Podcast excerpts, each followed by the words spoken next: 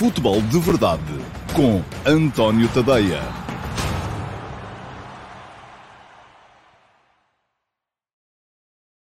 Olá, muito bom dia a todos. Sejam bem-vindos à edição de 1 de fevereiro de 2021 do Futebol de Verdade. Eu, estou, eu sou o António Tadeia e estou aqui para vos falar de futebol uh, durante a próxima meia hora, mais ou menos. Mais coisa, menos coisa. Ora bem, hoje temos muita coisa relativamente ao futebol que há de vir, porque hoje é dia de derby de Lisboa, é sempre um dia especial uh, para o futebol em Portugal. Não é nada, não é nenhuma forma de centralismo, nem sou lisboeta, vivo em Lisboa, mas nem sou lisboeta, sou ribatejano. Por acaso nasci em dia de Benfica Sporting. Uh, e costumo dizer a brincar que isso marcou desde logo a minha, aquilo que havia de ser o meu, o meu futuro e, e, e, e trouxe-me para a área do, do futebol. Mas é, é indiscutível que uh, ainda o uh, Sporting Benfica, ou Benfica Sporting, são os uh, jogos que mexem com mais gente uh, no país, apesar do Futebol do Porto ser, nos últimos anos, nos últimos 40 anos, que é quase tudo aquilo que eu me lembro em termos de, de, da minha vida, ser uma potência e, se calhar, a maior força do futebol nacional nesse, nesse período. Se calhar não, foi mesmo, é quem ganhou mais campeonatos. mas estas coisas não mudam assim do dia, do dia para a noite e, portanto, um dia de Sporting Benfica é sempre um dia especial para quem gosta de futebol. Aí está, vou falar disto isto que me fala aqui o Ricardo Gorito Meira, sobre a diferença da visibilidade da vitória uh, do Abel Ferreira em comparação com Jorge Jesus. Uh, sim, vou falar disto porque é uma coisa. Eu, eu, eu uh, aliás, vou começar por falar do Palmeiras, precisamente, e falar realmente daquilo que interessa, que é a equipa do Palmeiras, o que é o trabalho do Abel. Uh, infelizmente, em Portugal, há aqui uma série de corruptelas uh, relativas à forma como nós vemos as coisas, que nos levam sempre para o lado errado das coisas. Tenham paciência que vos uh, açoito um bocadinho, mas hoje vai ser assim.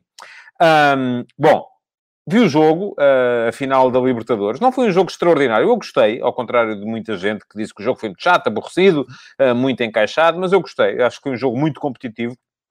Um jogo... Eu não conheço assim tão bem as equipas, como devem calcular uh, o, meu, uh, o meu tempo não chega para ver tudo aquilo que são jogos da América do Sul e tal, vou-me centrando um bocadinho mais no futebol europeu, e por isso mesmo, como estava ali a tentar descobrir uh, uma série, estava só aqui a ver se o microfone está bem, está, parece que sim. Como estava ali a tentar descobrir uma série de jogadores novos, ou jogadores que eu não conheço assim tão bem, achei o jogo muito, muito interessante. Foi um jogo muito competitivo, muito encaixado, muito tático, com poucas oportunidades de, de, de golo, poucas finalizações. Pareceu-me, olhando para o jogo, que o Santos tinha tinha os melhores jogadores. Um, olhando para aquilo, um, pergunta-me o Gonçalo Mialha se o Abel não mereceria ser condecorado pelo Presidente da República. Há de ser, com certeza. Mas, ouça, uh, vamos lá ver. Faça-me um favor, pergunte isso à Presidência da República. Não sou eu que decido as, as condecorações, senão condecoravam a si e a mim e éramos todos condecorados. Bom, um, estava a falar do jogo, mas infelizmente continuam as coisas. As pessoas, eu estou a tentar falar do Palmeiras e vocês falam do Jorge Jesus. E depois queixam-se que os jornalistas só ligam ao Jorge Jesus. Vamos falar do Palmeiras. Vamos falar do Abel. Alguém viu? Alguém viu? Alguém tem alguma coisa a dizer sobre aquilo que jogou o Palmeiras? Aquilo que joga o Palmeiras? Ou não? Ou só sabem falar do Jesus também? Porque, eh, reparem, eh, vocês queixam-se. E eu, eu já escrevi o último passo de sexta-feira passada a propósito, partindo do Abel Ferreira e do Palmeiras. O último passo 2, partindo do Abel Ferreira e do Palmeiras. E os comentários que me aparecem nas redes sociais são todos sobre o Jorge Jesus. Não somos nós que temos uma obsessão, nós jornalistas temos uma obsessão com o Jorge Jesus, são vocês, consumidores de informação, que têm essa obsessão com o Jorge Jesus. Desculpem lá, uh, apanharam-me se calhar num momento um bocadinho mais, mais sensível e uh, não gostei não gostei. De, de, de, uh, sobretudo porque as coisas vêm sempre uh, associadas, as avanças, os almoços, os jantares. Ouçam, vou dizer mais uma vez: a mim ninguém me paga almoços, a mim ninguém me paga jantares, a mim ninguém me paga viagens. Uh, não é por mais nada porque eu não deixo. Também ninguém tentou, verdade seja dita, mas eu não deixo, não quero isso para nada. Um, bom, vamos falar do jogo. Uh, o, um, achei o jogo uh, ainda assim interessante. Parece-me que o Santos tinha uh, melhores valores individuais. Olhando para o jogo, gostei sobretudo do, do, do Marinho, o, o, o, extremo da equipa do, do Santos, pareceu-me o melhor jogador da, das duas equipas em, em campo. Um, fiquei um bocadinho desiludido depois de tudo aquilo que li e ouvi com o Gabriel Menino. Parece-me que naquele dia não mostrou assim tanto quanto isso mas uh, não quero deixar naturalmente de valorizar o trabalho notável que o Abel fez na equipa do Palmeiras. Porque o Abel pegou no Palmeiras, um, como, como pegam sempre os treinadores quando chegam, e o Palmeiras era mais ou menos um, era quase um, um nado morto. Depois é isto que diz o Henrique Abranches. É o golo, o lance que define o jogo, quando estava toda a gente já a pensar no prolongamento, é nota 20 do início ao fim. O cruzamento do Rony é um cruzamento de nota 20, a finalização do Breno, aquele cabeceamento, é um cabeceamento nota 20 também. E, portanto, juntou-se ali uh, um, tudo aquilo que era preciso para que o Palmeiras fizesse um gol e ganhasse o jogo, conquistasse a taça. Como português, fiquei feliz por ser, mais uma vez, um treinador português a ganhar a Copa Libertadores. Um, acho que o jogo foi muito isto que diz o Júlio Caetano. Foi uh, os dois treinadores, tanto o Abel como o Cuca, estiveram muito mais interessados em parar as armas do uh, adversário do que em impor as suas próprias, e por isso mesmo acabou por ser um jogo uh, muito equilibrado, um jogo muito tenso, muito tático, muito também estava muito calor, com certeza.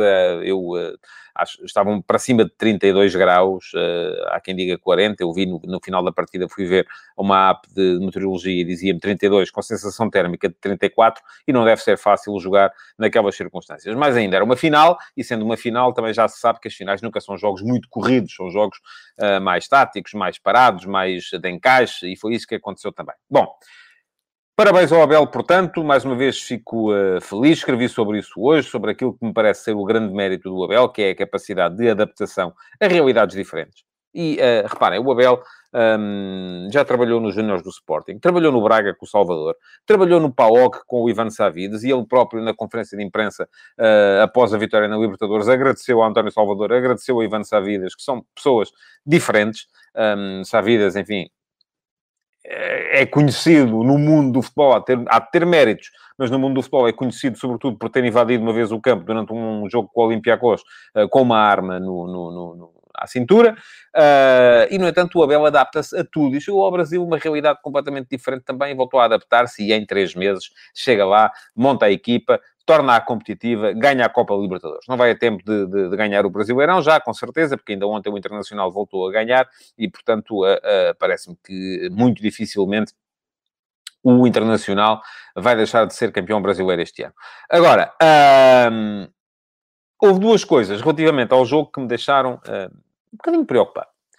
Uma delas, só um bocadinho mesmo, tem a ver com aquela frase que o Abel disse no final, uh, que uh, chorava muitas vezes na travesseira, um, com saudades da família, mas, enfim, eu acho que isso é preocupante só porque é sinal daquilo que a nossa sociedade está a incutir nas pessoas, que é o rendimento acima de tudo, uh, que é o sacrifício do bem-estar, em nome uh, do, uh, da capacidade para providenciar. Isso a mim parece-me preocupante. Eu já, já fui confrontado com isso na minha vida algumas vezes.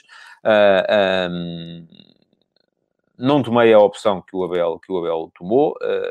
eu acho que há coisas que estão acima do, do trabalho, apesar de tudo. Uh, mas pronto, quem sou eu para estar a julgar? Isso só me deixa preocupado porque é algo que a sociedade cada vez mais exige das pessoas e é algo que depois a grande generalidade das pessoas vem valorizar e vem dizer: estão a ver, ele até faz a, a família passar mal com saudades dele para poder ganhar. Eu acho isto preocupante. Mas pronto, sou eu. Ninguém tem nada que pensar da mesma maneira que eu penso. Um, a outra questão tem a ver com o tema Jorge Jesus. É, conforme eu digo, já duas vezes um, escrevi sobre o, sobre o Abel e sobre a vitória do Abel e os comentários que vêm daí das redes sociais são sempre uh, acerca do Jorge Jesus. Portanto, eu falo do, de alhos e uh, respondem-me com bugalhos. Porque o Jorge Jesus uh, tinha uma equipa melhor. Também me parece que sim, que tinha. Parece-me que uh, isso é evidente. Porque o Jorge Jesus teve mais espaço na imprensa em Portugal do que tem o Abel. E eu, em relação a isso, quero dizer-vos uma coisa. Vocês presumem sempre que Jesus teve mais espaço porque pagou, uh, ou terá pago uh, uh, viagens aos jornalistas, terá pago jantares, terá pago almoço. Vocês acham que a gente se vende por um jantar? Assim, ah, eu pago-te aqui um café e tu fazes... Tenham um bocadinho mais de consideração pela, pela honestidade e pela, e pela hum, integridade das pessoas. Eu vou-vos explicar, posso explicar-vos qual é a razão hum, posso explicar-vos qual é a razão para que Jorge Jesus tenha mais visibilidade nos, na comunicação social em Portugal. É porque vocês preocupam-se mais com Jorge Jesus. E os jornalistas, geralmente, tendem a escrever acerca de temas que os seus leitores querem ler. A mim interessa-me mais, se calhar, interessam-me mais os jogos de rugby do meu filho do que o, o, os jogos do campeonato. Mas, no entanto, não escrevo sobre eles, escrevo sobre os jogos do campeonato. Porquê? Porque é sobre isso que vocês querem ler, vocês querem lá saber dos jogos de rugby do meu filho. Querem saber para nada, não é? Uh, uh, e não é... Enfim, uh, agora, o que é que acontece aqui? Jesus, ao contrário de Abel, trabalhou em dois grandes do futebol português. Trabalhou no Benfica, trabalhou no Sporting. Logo, isso faz com que ele traga atrás dele um potencial de um, interação muito maior do que o Abel. E eu não vou dizer que isto é bom, não é bom, é mau. Mas é o país que temos, infelizmente. As pessoas em Portugal Diz o Luís Torrão, os jornalistas e os jornais vão sempre atrás do que vende. É natural. Pois é, é como os talhantes, os produtores de sapatos, os produtores de vestuário. É, é um negócio. É preciso pagar salários no final do mês, amigos. E então, se, é como eu vos digo, se, se, eu quiser estar a escrever só sobre aquilo que me interessa a mim, sou muito mais íntegro na vossa, no, no vosso ponto de vista. Hum, mas depois tenho um problema, não é?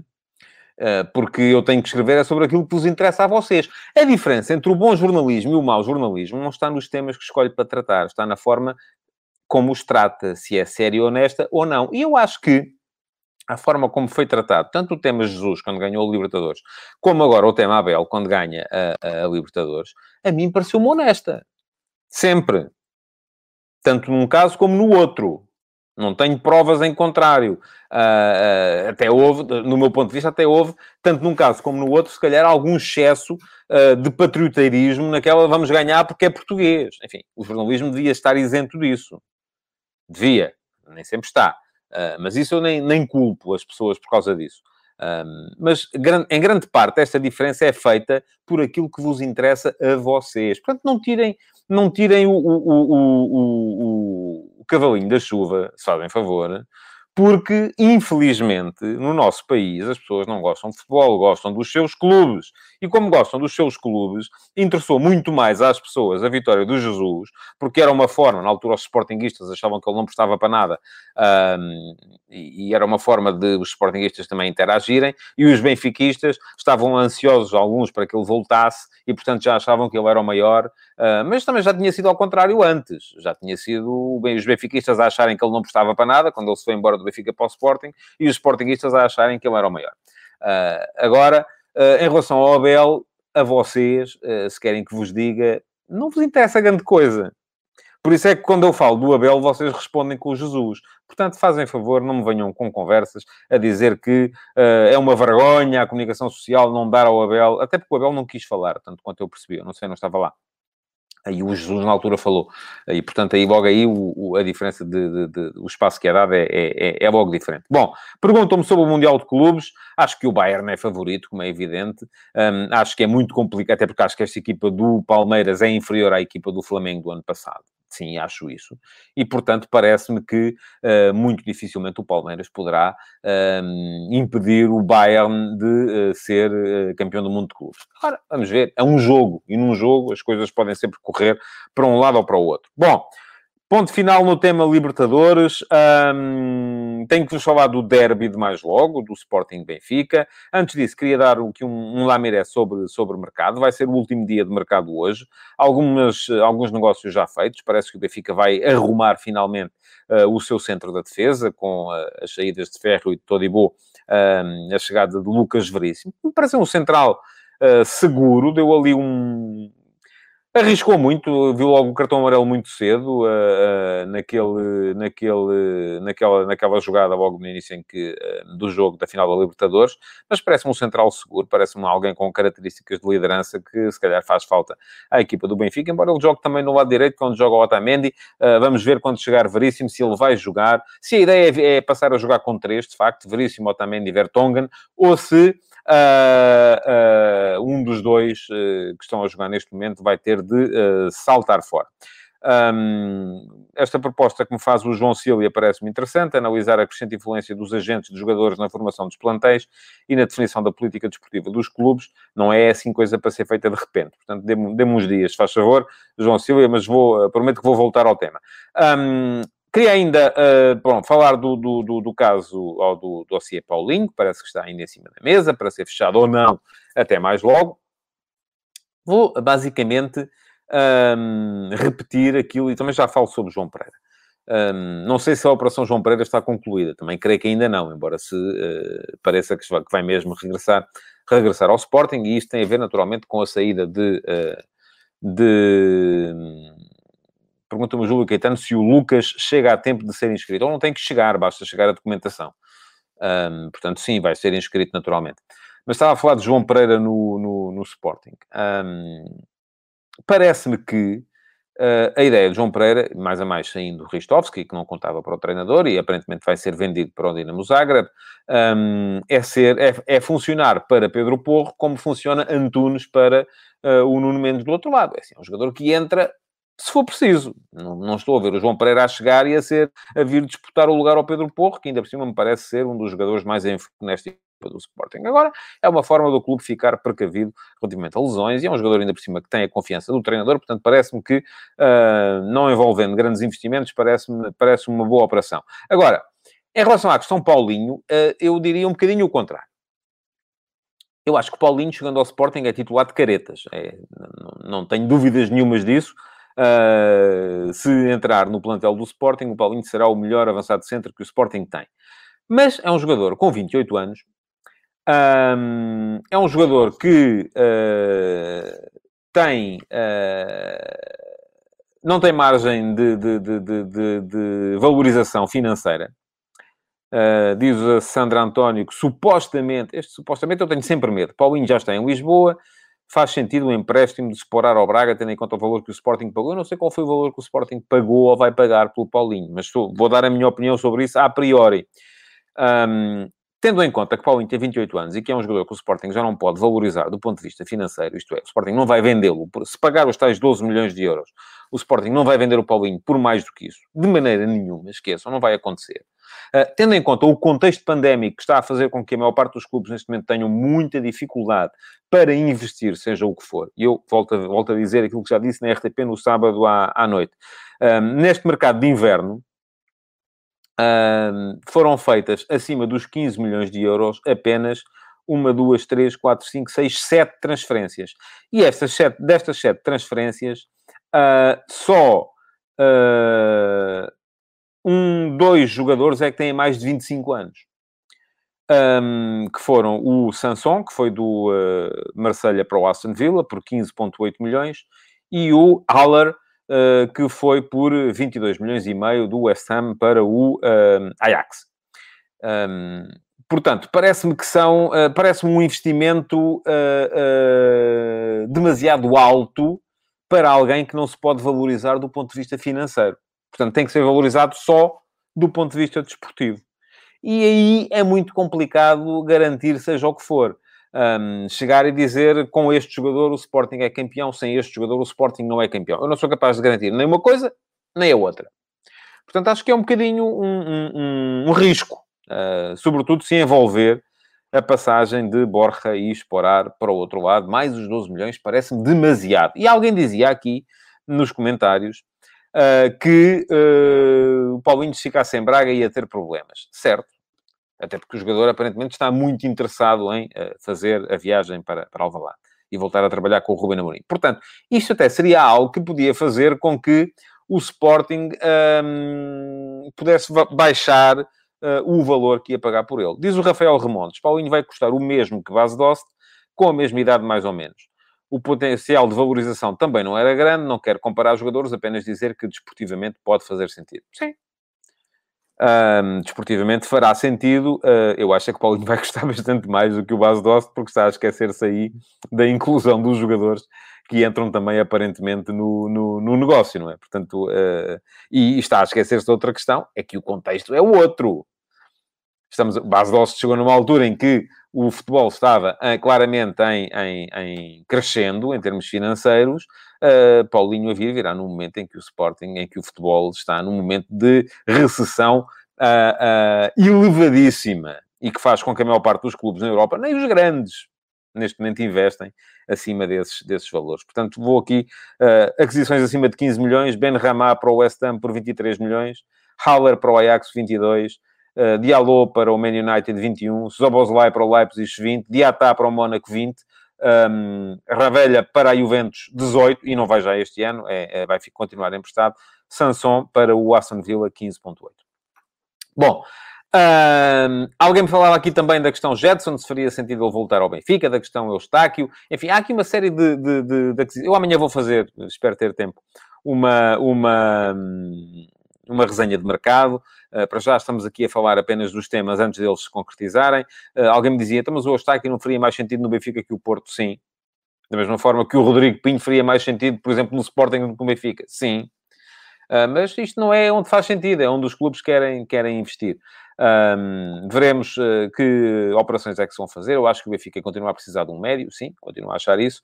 Um, dificilmente esse médio seria o Jetson, sobretudo com Jorge Jesus a treinador, mas, uh, uh, enfim, Vamos ver se ele chega. Creio que já não vai, que já não vai acontecer. Pergunta-me o Gonçalo Mialha se eu não acho que o Benfica é dos grandes o que pior se mexe no mercado. Parece haver uma aversão por ir buscar bons jogadores do nosso campeonato, preferindo ir buscar valor duvidoso fora. Pois, isto tem a ver com a tal pergunta que o João Silvia fazia há bocadinho, a influência dos agentes na constituição dos plantéis. Um, mas eu vou uh, pegar nesse tema lá mais para o final da, da semana, com, com certeza. Uh, diz o Pedro Madureira, olha, esta, desta não me tinha lembrado. Pepe chega ao Porto com 7 pontos de avanço e o Porto perde o campeonato. Weigl chega ao Benfica com 7 pontos de avanço, o Benfica perde o campeonato. Paulinho chega ao Sporting com 4 pontos de avanço e vai perder o campeonato. Não sei, veremos. Uh, primeiro se chega, depois se vai perder e depois também está para ser provado que o Porto e o Benfica tenham perdido o campeonato por causa das chegadas de Pepe e de uh, Julian Weigl. Bom, vamos falar do clássico mais logo. Há um, há um Porto Rio Ave também e um Moreirense Sporting Clube Braga. Jogo complicado para o Braga é este. Atenção, eu não me esqueço uh, que uh, o Moreirense é uma equipa com, com muita qualidade, que um, o Vasco se abre enquanto treinador do Boa Vista já conseguiu ganhar ao, ao, ao Benfica. Ele parece que cresce neste tipo de jogos. Portanto, é um jogo com elevado potencial de risco para o Sporting Clube Braga, hoje em Moreira de Córregos. Um, já não diria o mesmo, parece menos arriscado, apesar de tudo, o Porto Rio Ave Rio Ave acaba de mudar de treinador com a entrada do Miguel Cardoso. Um, o Porto vem avisado. Atenção, o Sporting perdeu dois pontos contra o Rio Ave em casa uh, no dia em que o Porto jogou com o Benfica. Portanto, uh, creio que o Porto estará já avisado para a possibilidade de escorregar no dia em que Sporting e Benfica vão jogar e em que pode aparentemente beneficiar da escorregadela de um ou até mesmo dos dois. não creio que o Porto se vá, se vá deixar surpreender hoje pelo, pelo, pelo Rio Ave. Queria falar-vos ainda das chicotadas. o despedimento de João Pedro Sousa no Famalicão. Um, acho que é uma, é uma manobra de desespero, já. O Futebol Famalicão tem este ano uma equipa muito pior do que a do ano passado. Eu disse, venho aqui a dizer desde o início da época que milagres uh, que se saiba ou que se suponha, porque isto, enfim, também é levar-nos ia longe, só Jesus, e não é o Jesus do Benfica, foi o outro. Um, e, fazer um milagre uh, no Famalicão dois anos seguidos, que é formar uma equipa do nada e levá-la a fazer aquilo que a equipa fez no ano passado, não, nunca acreditei que João Pedro Sousa fosse capaz. Uh, não teve paciência à administração da SAD, despediu o treinador, parece que vai para lá o Jorge Silas, bom treinador também, só que o material humano que ele tem à disposição tem nada a ver com aquele que o João Pedro Sousa tinha na época passada. Uh, creio que o despedimento de João Pedro Sousa será uma manobra de apenas de, de Famalicão para, em desespero total, da mesma forma como é o despedimento do Sérgio Vieira no Farense e a, a nomeação do Jorge Costa para, para treinador. Nada contra também uh, o, o, Jorge Costa, que até abdicou do trabalho que tinha na, na, na, Roménia para voltar a Portugal e para vir liderar o Farense e tentar uh, salvar o Farense da despromoção, uh, que neste momento, como estão as coisas, parece ser o cenário mais, mais, mais provável. Um, eu não tenho explicação para aquilo que se tem passado com, com o Farense. O Farense joga bem, é das, das equipas com boas, uh, com, com bom plantel, com bons jogadores, com bons princípios de jogo e, no entanto, aquilo falha sempre na altura, seja porque atrás não está uh, a ser capaz de travar os gols do adversário, seja porque na frente. Parece-me uma equipa muito boa, desde a entrada de uma área até a entrada da outra. Uh, depois, ali, aquilo nas duas áreas acaba por, por, por fracassar. Veremos uh, se o Farense, com esta nova abordagem, que vai ser com certeza a nova abordagem com Jorge Costa vai ser uma abordagem mais segura, menos, se calhar menos romântica, como era com, com Sérgio Vieira. Veremos se o Farense é capaz de, uh, pelo menos, segurar as pontas atrás para tentar, mudando com certeza aquilo que é o conceito da equipa, a meio do campeonato, para tentar então um, chegar uh, ao final do campeonato em condições de evitar a descida de divisão. Tem equipa para isso, acho eu. Uh, veremos se vai ser capaz de o fazer ou não, porque vai ser preciso mudar muita coisa. E vamos então falar do derby. Um, primeira pergunta que muita gente com certeza quer ver, ver, ver resolvida. Uh, se o Benfica, perdendo, fica fora do título. Eu acho que não. Um, embora, a partir, se o Sporting hoje ganhar ao Benfica, estarei aqui amanhã para vos dizer que o Sporting neste momento não é só candidato, é o favorito a ganhar o campeonato. Porquê? Porque o Sporting não tem aquilo que os outros têm nos próximos, no próximo mês e meio, que é uh, um calendário sobrecarregado, que inclusive levou uh, o Sérgio Conceição a mencionar o tema na conferência de imprensa de ontem, um, dizendo que as equipas não são carne para canhão. Infelizmente este ano estão a ser, uh, e vai ser muito complicado uh, para a equipa do, uh, do, do, do, Porto, a equipa do Benfica, a equipa do Sporting Clube Braga, manterem o foco na Liga quando têm mais, em relação ao Sporting, mais dois jogos da Taça de Portugal, mais dois jogos da Liga Europa, isto tudo no próximo mês e meio, um, e, e eventualmente até mais Liga Europa, se passarem a próxima, a próxima eliminatória. portanto, aquilo que separa neste momento o Sporting de uma candidatura ou até mesmo do favoritismo na corrida ao título é basicamente a questão uh, uh, mental. Vamos lá. E esta é uma questão que deve ter tido em conta uh, quando se fala do, do, do, derby de mais logo. Porquê? Porque o Sporting nos últimos 10 derbys só ganhou um. O Sporting na Liga não ganha ao Benfica desde 2015. Já lá vão, vai fazer, portanto fez 5 anos agora em outubro, creio que foi em outubro o jogo, foram aqueles 3-0 que o Sporting foi ganhar à luz com Jorge Jesus no, no, no banco. Uh, desde aí, não voltou a ganhar para a Liga. Ganhou uh, um jogo de Taça de Portugal, aliás, dois jogos de Taça de Portugal, um deles em prolongamento, um, e foi tudo.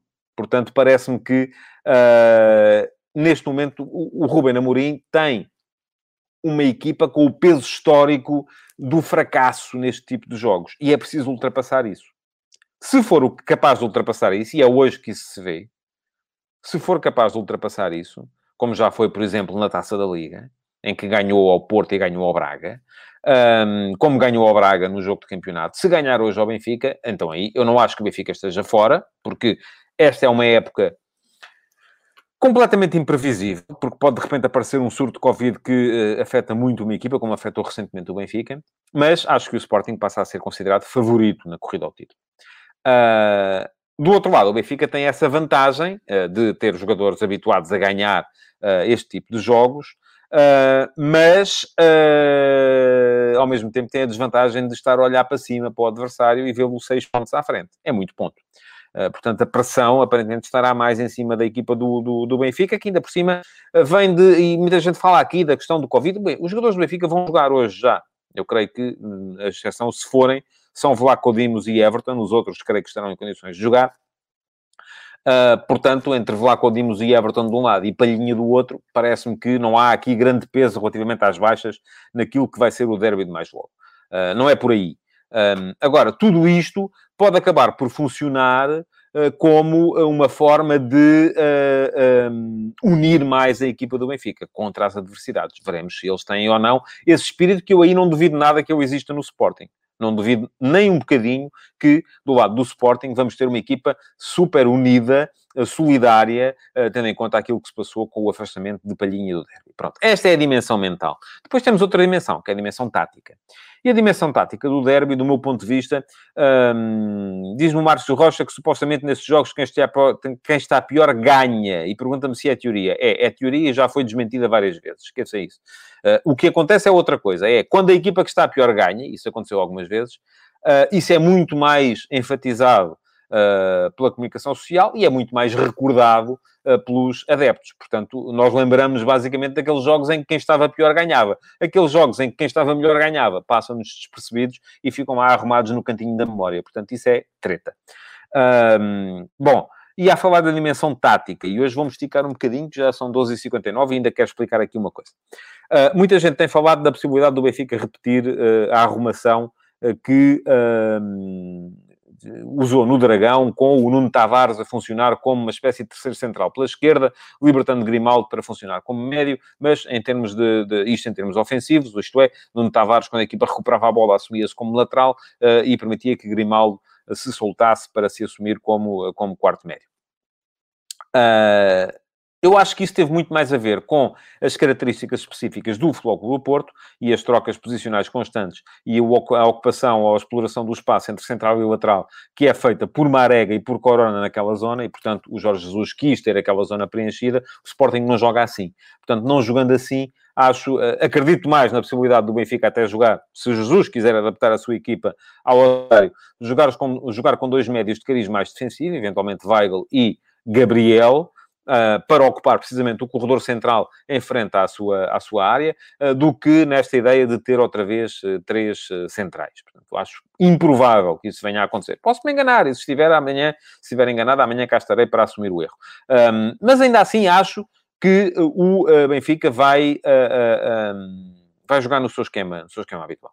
Acho que não, não, vamos ter grandes surpresas por aí, da mesma forma que o Sporting vai com certeza também jogar no seu esquema habitual e também não vamos ter surpresas por aí. E do meu ponto de vista, aquilo que o derby nos vai uh, uh, trazer em termos de duelo tático tem mais a ver com uma coisa: é quem é que vai ter a bola. Porquê? Porque o Benfica, uh, por exemplo, no Dragão, assumiu que não ia ter a bola.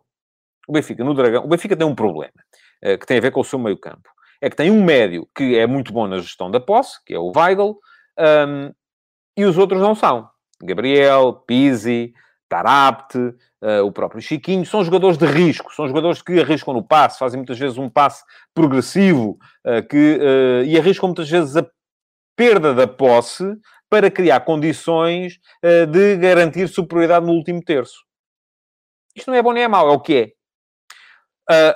Ora, qual é que é o problema? É que se a equipa perde a bola, deixa Weigl muito exposto, porque Weigl é naturalmente um médio que depois, do ponto de vista defensivo, isto é, quando a equipa não tem a bola, é mais fraco.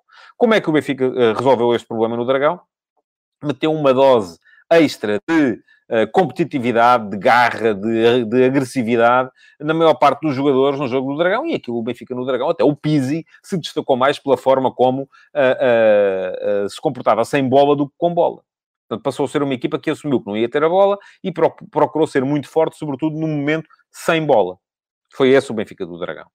Uh, mas é um Benfica um bocadinho contra a natura. Do lado do Sporting, é ao contrário. O Sporting é uma equipa que tem sido muito mais forte em momentos de contra-transição. Isto é, qual é a grande força desta equipa do Sporting? Uh, é a forma como recupera a bola, muitas vezes, no, no meio campo adversário, e Palhinha é para isso fundamental, e, assim sendo, deixa o Pedro Gonçalves, o Nuno Santos, o Tiago Tomás, enfim, quem jogar ali, eh, em condições uh, extraordinárias para poder ser perigoso. Porquê? Porque o adversário está a abrir. O adversário acabou de recuperar a bola, está a abrir, a fazer aquilo que se chama campo grande, para poder uh, atacar, e se nesse momento perde a bola, aí está a importância de Palhinha, está naturalmente disposto.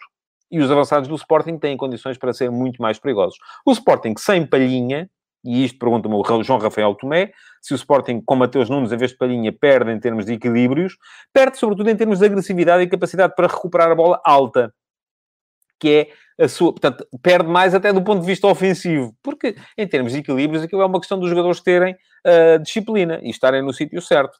Uh, e isso o Mateus Nunes com certeza é. Agora, não é um jogador capaz de recuperar a bola tão na frente como é o, uh, como é o João Palhinha. Depois é um jogador mais forte em posse, por exemplo.